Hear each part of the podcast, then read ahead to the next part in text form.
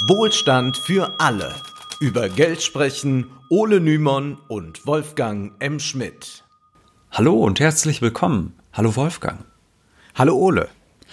Wer morgens nach dem Aufstehen das Radio einschaltet, der wird in den Nachrichten merken, dass in ökonomischen Debatten ein Thema ganz besonders wichtig ist, und zwar die Beseitigung der Arbeitslosigkeit. Mit ganz viel Stolz verkündet die Bundesregierung dann, dass es schon wieder einen neuen Tiefstand im Vergleich zum Vorjahr gibt und dass so viele Menschen wie nie zuvor in Lohn und Brot sind. Ja, und wer dann allerdings ein paar Stunden später nochmal den Fernseher einschaltet, der bekommt gezeigt, was mit denen passiert, die nicht so fleißig sind. Da werden angebliche Arbeitslose präsentiert zwischen Bierflaschen, Aschenbechern und Tiefkühlkost. Sicherlich kennt jeder diese Sendungen im Privatfernsehen und wir wollen heute diese beiden Seiten ein und derselben Medaille genauer untersuchen, also die Verteufelung von Arbeitslosigkeit und die Verteufelung der Arbeitslosen. Es soll hier also um mehrere Fragen gehen. Zum Beispiel, was ist eigentlich überhaupt schlimm an Arbeitslosigkeit? Aber auch, wer ist eigentlich verantwortlich dafür? Und warum werden Arbeitslose so häufig medial durch den Schmutz gezogen? All diesen Fragen wollen wir heute genauer nachgehen und hoffen dann ein paar gute Antworten geben zu können. Ja, aber was ist denn so schlimm an Arbeitslosigkeit? Nun, ein beliebtes Argument lautet folgendermaßen. Arbeitslosigkeit bedeutet, dass menschliche Arbeitskraft ungenutzt bleibt und das ist ineffizient. Wenn Ressourcen zur Verfügung stehen, die ungenutzt bleiben, dann ist das ja schlecht.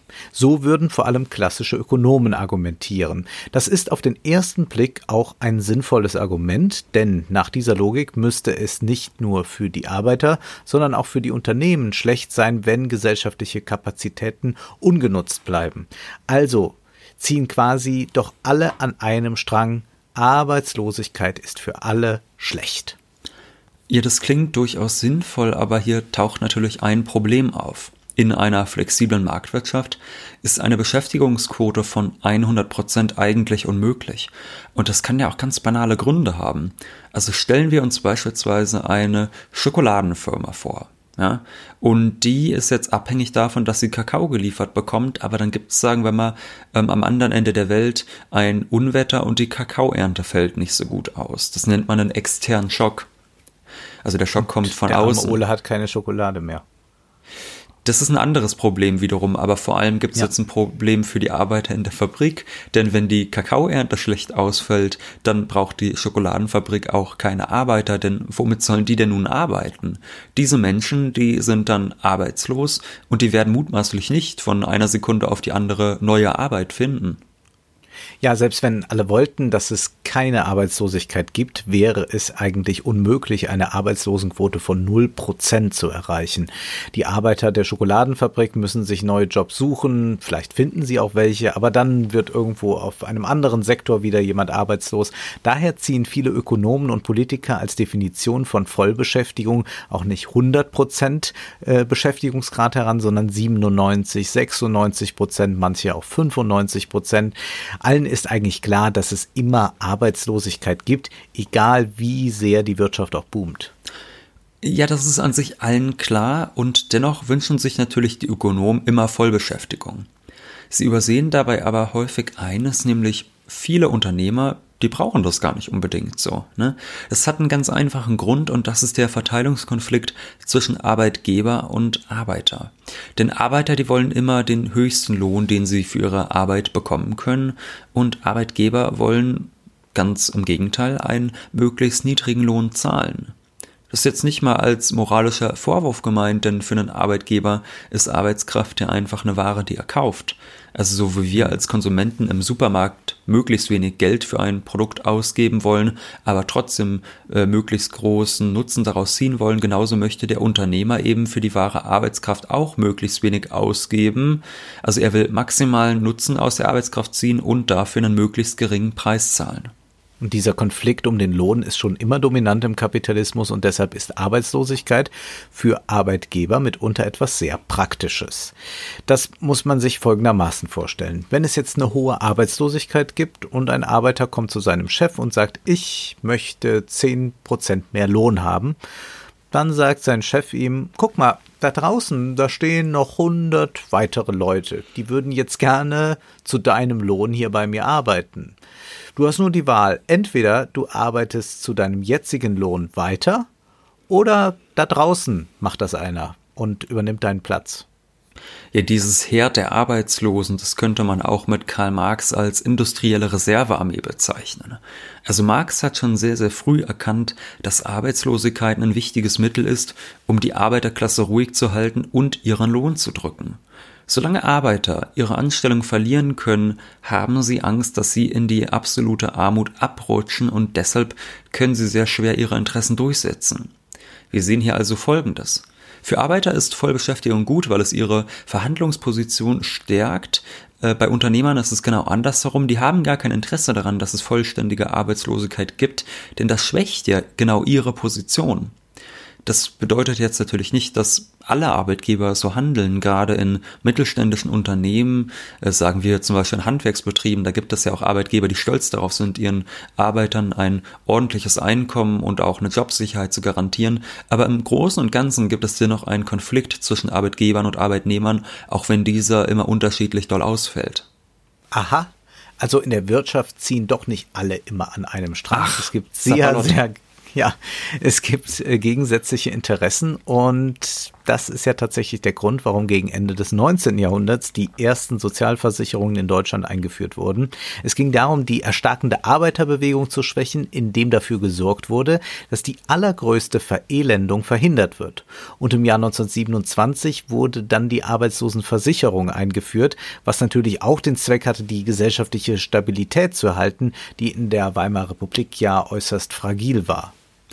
Es ist immer wieder wichtig, daran zu erinnern, dass solche Maßnahmen getroffen werden, um beispielsweise auch die erstarkende Arbeiterbewegung abzuwehren, weil dadurch einfach klar wird, Wirtschaft ist eben nicht ein Prozess, in dem immer alle an einem Strang ziehen. So wird häufig in der klassischen und auch in der neoklassischen Ökonomie über Wirtschaft nachgedacht, wo gesagt wird, ja, Wirtschaft bedeutet halt, dass man auf verschiedene Zwecke die Ressourcen aufteilt und da werden häufig die sozialen Konflikte einfach außer Acht gelassen. In der Wirtschaft ziehen eben nicht immer an alle, alle an einem Strang und deshalb wurde dann eben auch beispielsweise, um die Arbeiterklasse zu befrieden, in der Weimarer Republik die Arbeitslosenversicherung eingeführt und nach dem Zweiten Weltkrieg, da wurde dann wiederum eine Arbeitslosenversicherung Arbeitslosenversicherung eingeführt und dieses System gilt bis heute. Also auch wenn sich jetzt beispielsweise durch die Hartz-IV-Reform in den letzten Jahrzehnten die Absicherung gegen Erwerbslosigkeit sehr, sehr radikal geändert hat, gilt dennoch das Prinzip, dass zumindest die absolute Verelendung aufgehalten werden soll, auch wenn das manchmal nicht klappt. Wir sehen hier schon, es gibt verschiedenste Interessen, was die Arbeitslosigkeit angeht. Für Unternehmer beispielsweise kann Arbeitslosigkeit nützlich sein, weil damit der Preis der wahre Arbeitskraft gedrückt wird. Für Politiker ist Arbeitslosigkeit hingegen ein großes Problem, weil Arbeitslosigkeit immer soziale Unruhen bedeutet. Deshalb ist das Thema Beschäftigungspolitik so wichtig und so hart umkämpft und deshalb sind auch die Arbeitslosigkeitsstatistiken etwas, womit sich gerade die Bundesregierung immer wieder brüstet. Nun ist das Problem, dass die niedrige Arbeitslosigkeit gerne zum heiligen Gral guter Politik erklärt wird. Wie gut die Jobs dann aber wirklich sind, das ist eine andere Frage. Es gab letztes Jahr eine interessante Szene beim Weltwirtschaftsforum in Davos. Da ging es auf einem Panel um das Thema Ungleichheit und es meldete sich Ken Goldman, der ehemalige Chief Financial Officer von Yahoo. Und der meinte, dass er das jetzt alles so gar nicht verstehen könnte. Was soll denn diese einseitige Diskussion über Ungleichheit, denn in den USA da hätte man doch jetzt die niedrigste Arbeitslosenquote aller Zeiten. Ist doch alles bestens. Ja, darauf antwortete dann Winnie Bianyima, die für die Hilfsorganisation Oxfam arbeitet. Und sie hat wirklich wunderbar geantwortet. Sie erzählte dann beispielsweise von Geflügelarbeitern in den USA, die während der Arbeit Windeln tragen müssten, weil ihnen keine Toilettenpausen erlaubt seien. Und das wie sie sagte, im reichsten Land der Welt. Und was Bianjima mit dem äh, Beispiel hervorragend gezeigt hat, ist folgendes. Geringe Arbeitslosigkeit ist kein Garant dafür, dass es Arbeitern gut geht. Sie meinte dann eben, es gehe um die Qualität der Jobs und das ist wichtig, denn dass Arbeitslosigkeit niedrig ist, heißt nicht, dass Menschen unter würdigen Bedingungen arbeiten oder dass sie von ihrem Einkommen leben können.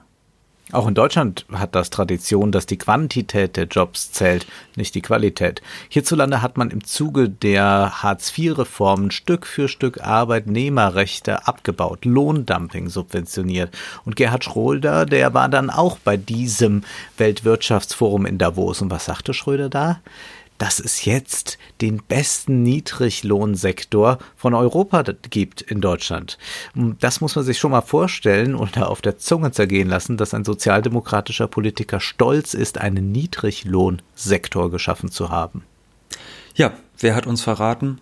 Wir wissen's. Es ging hm. Schröder nie darum, für die Arbeiter sichere Beschäftigung und gute Löhne zu schaffen, sondern einzig und allein darum, Unternehmen möglichst große Flexibilität zu schaffen und Natürlich, das Argument Arbeitslosigkeit durfte auch nicht fehlen. Er sagte beim Weltwirtschaftsforum 2005, Zitat, dieses System zwischen Fördern der Qualifikation und Fordern der Leistung von denen, die leistungsfähig sind, wird nach einer Übergangszeit auch zu einer Reduzierung der Arbeitslosigkeit in Deutschland führen. Hier können wir wunderbar sehen, wie die neoliberale Ideologie funktioniert und die prägt ja bis heute die deutsche Politik.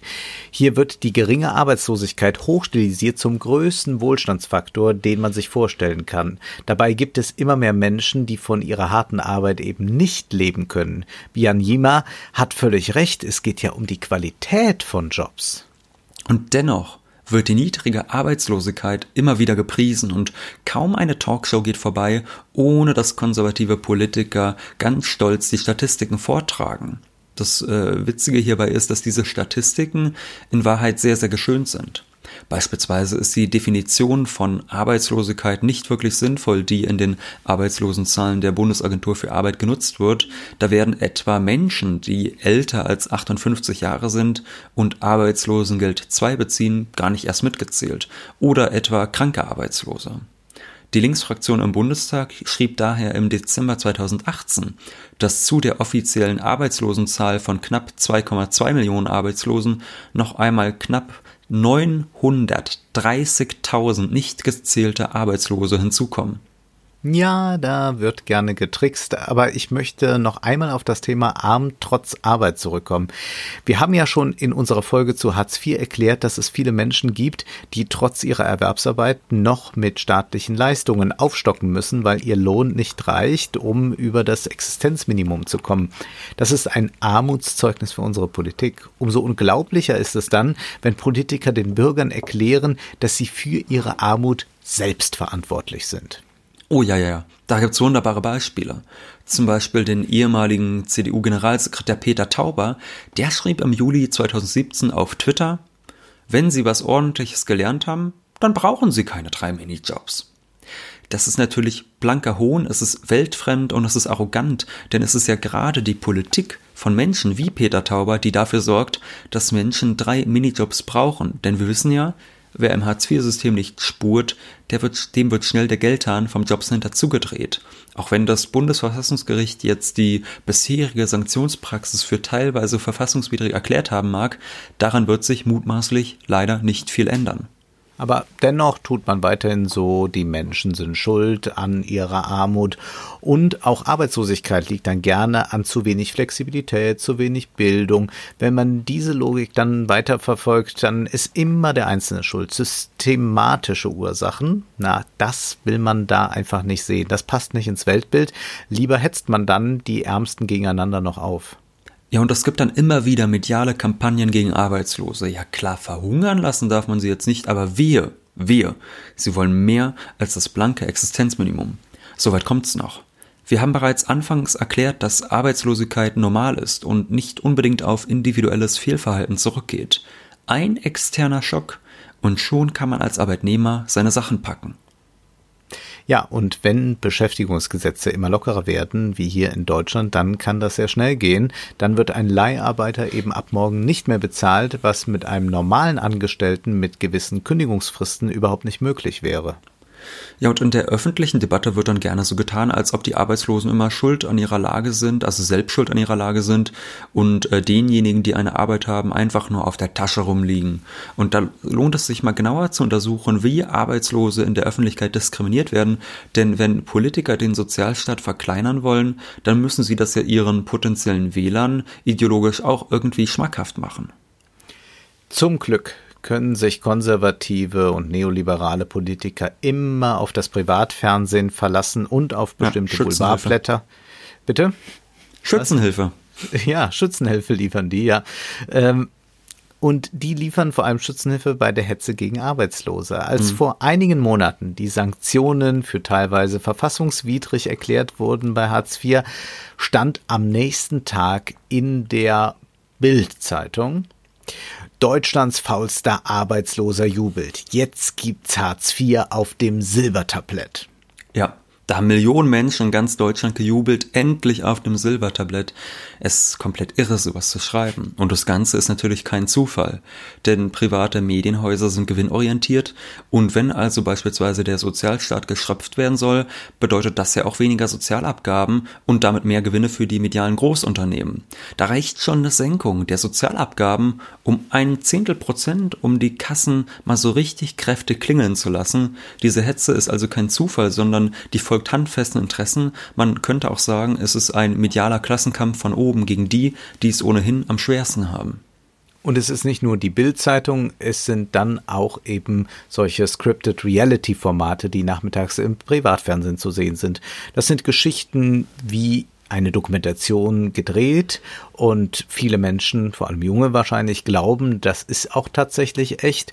Dabei ist das Ganze gescriptet. Die Soziologin Britta Steinwachs hat sich das Phänomen in einer Studie angesehen und diese Studie hat den wunderbaren Namen zwischen Pommesbude und Muskelbank, die mediale Inszenierung der Unterschicht ja, Unterschicht immer in Anführungszeichen ja. und Steinwachs beobachtet in dieser Studie, wie die Artikulation und die Körper von Menschen aus der sogenannten Unterschicht im Privatfernsehen dargestellt werden und sie schreibt dazu, Zitat, im Hinblick auf die Inszenierung der Ausdrucksformen des Unterschichtskörpers zeigt sich, dass die Unterschichtsakteure im Unterschied zu den gezeigten Figuren der Mittelschicht über einen vulgären, formal fehlerhaften Sprachgebrauch verfügen sowie sehr häufig in ausladenden Drohgebärden dargestellt werden ja, was hier mit diesen Formaten gezeigt werden soll und wie sie ideologisch wirken sollen, ist arme Menschen, die können sich nicht ordentlich ausdrücken, die sprechen kein Hochdeutsch, die haben auch eine eigenartige physische Präsenz, weil sie sind immer aggressiv und was weiß ich alles. Also es wird alles Schlechte wird damit verknüpft mit Arbeitslosigkeit und zu diesen Klischees gab es mal ein wunderbares Video der Satire-Sendung Switch Reloaded. Dort wurde die Sendung das perfekte Dinner parodiert, aber auch eben diese Formate.